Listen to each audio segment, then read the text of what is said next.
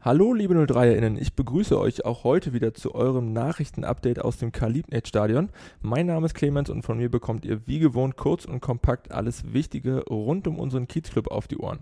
Auch heute wieder an meiner Seite der Co-Trainer unseres Regionalliga-Teams Jörg Buda. Grüß dich, Budi. Hallo Clemens. Budi, sieben Punkte nach den ersten drei Spielen hatten wir angepeilt. Die können es nun leider nicht mehr werden. Sechs sind aber noch möglich. Können wir uns darauf auch einigen? Ich denke, darauf können wir uns natürlich einigen. Mit sechs Punkten könnten wir alle gut leben. Sieben wäre natürlich noch ein Ticken besser, aber sechs Punkte wäre auch völlig okay.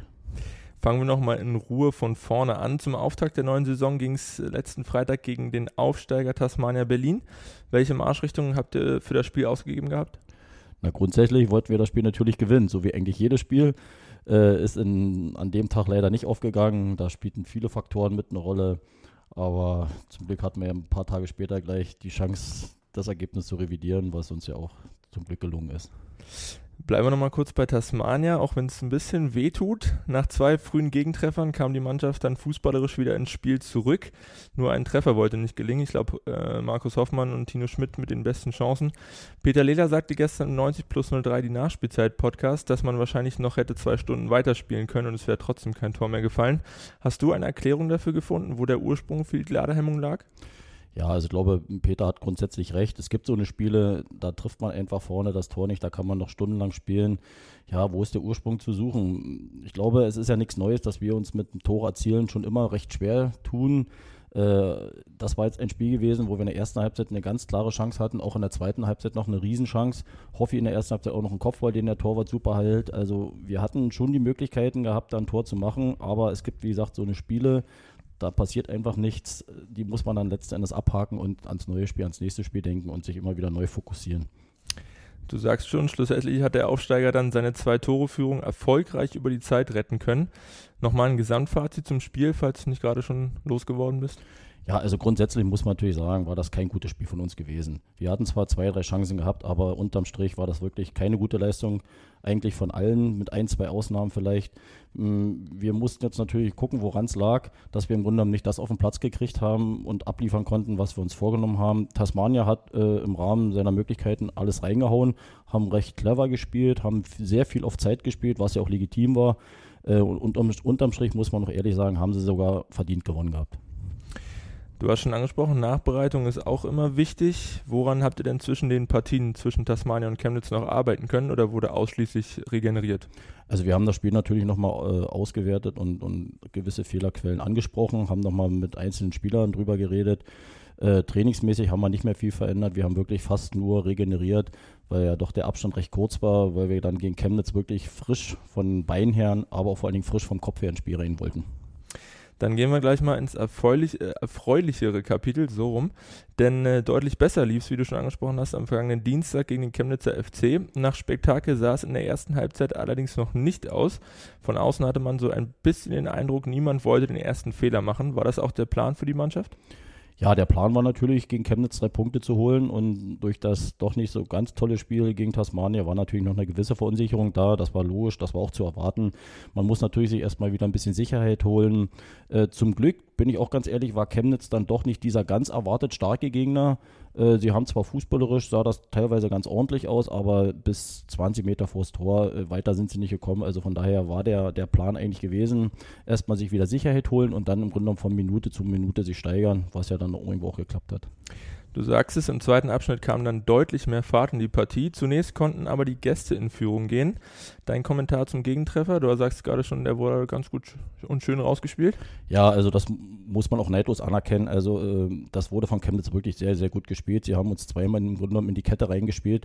Das kann man natürlich verteidigen, aber es ist auch ganz schwer zu verteidigen. Das haben sie wirklich hervorragend gemacht und vor dem Tor spielt er den nochmal super quer, sieht seinen Mitspieler. Also man muss auch mal sagen, äh, das hat Chemnitz wirklich hervorragend gemacht, aber zum Glück war es ja nur die Einzelchance, die wir irgendwo zugelassen haben. Äh, aber da muss man Respekt zollen, das hat Chemnitz wirklich gut gespielt. Aber auch trotz des Gegentreffers gingen dann die Köpfe bei uns nicht runter. Im Gegenteil, der Druck auf den CFC nahm eigentlich immer weiter zu und konnte letztendlich mit zwei fast identischen Treffern durch Sven Reimann in Tore und Punkte umgemünzt werden. Wie hast du denn unsere Schlussphase gesehen? Na, ich glaube, vielleicht war der der Gegentreffer sogar irgendwo nochmal so ein kleiner Weckruf gewesen, weil im Grunde genommen, wir hatten ja dann gar nichts mehr zu verlieren. Dauert das Spiel die ganze Zeit 0-0, gibt man sich irgendwann vielleicht mit dem Punkt zufrieden und riskiert gar nichts mehr. So wussten wir, wir liegen hinten, wir mussten jetzt deutlich mehr investieren. Ja, und durch die beiden Standardtore, was natürlich auch ein bisschen glücklich war, aber äh, unterm Strich äh, trainieren wir auch öfter Standards. Wir wissen, dass Reime ein super Kopfballspiel hat. So völlig unerwartet kam das für uns nicht. 92. Minute ist immer ein bisschen glücklich, brauchen wir uns auch nichts vormachen, aber wir nehmen natürlich die drei Punkte gerne mit. Genau so machen wir das. Der Jubel war groß, äh, sowohl auf dem Platz als auch auf den Rängen. Wie viel Anspannung ist von dir persönlich, aber auch von der Mannschaft abgefallen? Ja, also ein bisschen Druck war schon auf dem Kessel, muss man ehrlich sagen, weil wir ja gegen Tasmania ein ganz anderes Ergebnis angestrebt hatten. Und wenn wir jetzt gegen Chemnitz wieder mit null Punkten oder vielleicht sogar nur mit einem Punkt rausgegangen wären, ja, das wäre schon nicht so schön gewesen. Durch diese drei Punkte sind wir eigentlich relativ im Soll und können jetzt gegen Lichtenberg, ich sag mal, mit ein bisschen weniger Druck äh, ins Spiel gehen, wollen natürlich da aber im Grunde genommen dieselbe Leistung abrufen wie gegen Chemnitz in der zweiten Halbzeit. Du sprichst es schon an, jetzt wartet nämlich zum Abschluss der englischen Woche der SV Lichtenberg 47. Die Gäste bzw. die kommenden Gäste haben ihren Auftakt beim ZFC Meuselwitz ebenfalls verloren und sich gestern einen Punkt gegen Tasmania, also unseren ersten Gegner, gesichert. Was für ein Gegner und was für ein Spiel erwartest du? Ja, ich glaube, das wird auch wieder ein Spiel werden. Sicherlich nicht für die Feinschmecker, sondern man muss wieder Geduld mitbringen, abwarten. Man muss ein bisschen auf die Fehler hoffen. Wir selber werden mehr das Spiel machen müssen. Lichtmerk wird relativ defensiv spielen, auf unsere Fehler warten und dann werden sie sicherlich auch versuchen, eiskalt zuzuschlagen. Also ich glaube, ein Feuerwerk von beiden Seiten werden wir nicht erleben. Wir müssen konzentriert spielen, wir müssen Geduld haben und natürlich unsere Chancen, die wir uns erspielen, letzten Endes auch natürlich eiskalt nutzen da interpretiere ich mal rein, dass wir wahrscheinlich mehr Fußballarbeit als Fußballspektakel sehen werden. Du hast schon angesprochen, die Rolle des Spielmachers wird wahrscheinlich uns zufallen, die lag uns zuletzt aber nicht allzu gut. Was könnt ihr der Mannschaft als Stütze mit an die Hand geben? Ja, dass wir von den, vom Spielermaterial und von dem Spielertypen her eher eine Mannschaft sind, die äh, aus der geschlossenen Abwehr mit Platz nach vorne äh, Tempo spielen wollen. Das, das, das weiß man eigentlich. Wir haben halt nicht diesen typischen Spielmacher im Mittelfeld, der die Bälle fordert und, und, und verteilt. Ähm, unser Spiel ist ausgelegt ein bisschen auf Konter, auf Räume. Das werden wir gegen Lichtenberg phasenweise bekommen, sicherlich nicht die ganze Zeit. Und da müssen wir dann in diesem Moment müssen wir natürlich dann präsent sein und knallhart und eiskalt zuschlagen. Und dann gehe ich mal davon aus, wenn die Mannschaft das versteht, dass die Räume, die wir wahrscheinlich dann doch irgendwo bekommen werden, nutzen müssen, dann, dann werden wir wahrscheinlich auch als Sieger vom Platz gehen. Peter Lehler hat sich gestern einen 1-0 Heimsieg gewünscht. Was ist dein Tipp? Ja, also mit dem 1-0 könnte ich natürlich super leben. Äh, ein 4-0 wäre mir natürlich lieber, bin ich ehrlich. Dann schauen wir mal, was letztendlich dabei rauskommt. Wir drücken euch natürlich über die Daumen und hoffen, dass wir mit sechs Zählern auf dem Punktekonto in die DFB-Pokalwoche gehen können. Wenn ihr noch einmal ein paar Eindrücke zu den Begegnungen aussagen wollt, empfehle ich euch noch einmal unseren angesprochenen Spieltagspodcast 90 plus 03 die Nachspielzeit. Zu Gast war, wie gesagt, Kapitän Peter Lehler, der die emotionalen Begegnungen noch einmal Revue passieren lassen hat. Das Spiel am kommenden Samstag gegen den SV Lichtenberg 47 wird um 13 Uhr im Kali angepfiffen. Zutritt haben auch weiterhin leider nur unsere 1000 DauerkarteninhaberInnen. Eine Tageskasse wird es also nicht geben. Das ist allerdings eine sehr gute Hinleitung zur nächsten News der Woche. Die ersten Heimspiele der Saison gegen den Chemnitzer FC und eben gegen Lichtenberg 47 sollen nämlich als Vorstufe zu einem beantragten Pilotprojekt im Rahmen des DFB-Pokalspiels gegen die Spielvereinigung Fürth dienen. Ziel ist es, die maximale Zuschauerinnenanzahl im Kali unter sicherstmöglichen Umständen noch einmal zu erhöhen. Um dies zu ermöglichen, sind neue Hygienevorgaben bei den Veranstaltungen im Kalibnet-Stadion zu beachten. So muss beispielsweise einer der 3G-Nachweise am Eingang vorgelegt werden und im gesamten Stadion ist eine medizinische Mund-Nasen-Bedeckung zu tragen. Alle weiteren Maßgaben haben wir, wie natürlich alle News der Woche, noch einmal auf der Homepage für euch zusammengetragen. Welche Vorgaben für die folgenden Spiele gelten, steht derzeit noch nicht endgültig fest. Was feststeht, sind aber die Termine der jeweiligen Begegnungen. Der NORV hat nämlich zum Ende der vergangenen Woche die Spieltage 5 bis 12 final angesetzt.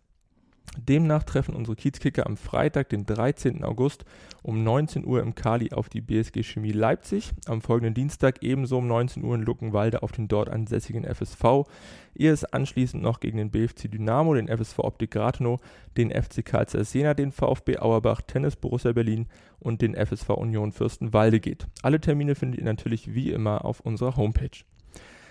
Zum Abschluss des heutigen kurzen Kali-Updates gibt es noch einmal erfreuliche Nachrichten aus dem blau-weiß-bunten Nachwuchs. Unser ehemaliger Jugendspieler Merlin Röhl hat am vergangenen Wochenende im Trikot des FC Ingolstadt 04 beim Saisonauftakt der zweiten Fußball-Bundesliga gegen die SG Dynamo Dresden sein Profidebüt gefeiert. Der 19-Jährige hat von den Minikickern bis zu U17 alle Jugendmannschaften bei 03 durchlaufen und geht nun für die Schanze auf Punktejagd. Wir sind sehr stolz auf unser Eigengewächs und wünschen Merlin für seine Zukunft natürlich weiterhin alles Gute. Das war's mit dem Kali-Update für diese Woche. Wir hoffen, wir konnten euch auch heute wieder ein paar spannende Eindrücke mit auf den Weg geben und ihr schaltet auch in der nächsten Woche wieder ein. Wie immer gilt, wir freuen uns sehr, wenn ihr auch diesen Podcast abonniert und im besten Fall weiterempfehlt. Wir wünschen euch eine angenehme Woche. Bis zum nächsten Mal. Schatz, ich bin neu verliebt. Was? Da drüben. Das ist er. Aber das ist ein Auto. Ja, eben. Mit ihm habe ich alles richtig gemacht. Wunschauto einfach kaufen, verkaufen oder leasen. Bei Autoscout24. Alles richtig gemacht. Schatz, ich bin neu verliebt. Was? Da drüben. Das ist er. Aber das ist ein Auto. Ja, eben. Mit ihm habe ich alles richtig gemacht. Wunschauto einfach kaufen, verkaufen oder leasen. Bei Autoscout24. Alles richtig gemacht. Wie baut man eine harmonische Beziehung zu seinem Hund auf? Puh, gar nicht so leicht. Und deshalb frage ich nach, wie es anderen Hundeeltern gelingt, beziehungsweise wie die daran arbeiten. Bei Iswas Dog reden wir dann drüber. Alle 14 Tage neu mit mir, Malte Asmus und unserer Expertin für eine harmonische Mensch-Hund-Beziehung, Melanie Lippisch. Ist was, Dog? Mit Malte Asmus. Überall, wo es Podcasts gibt.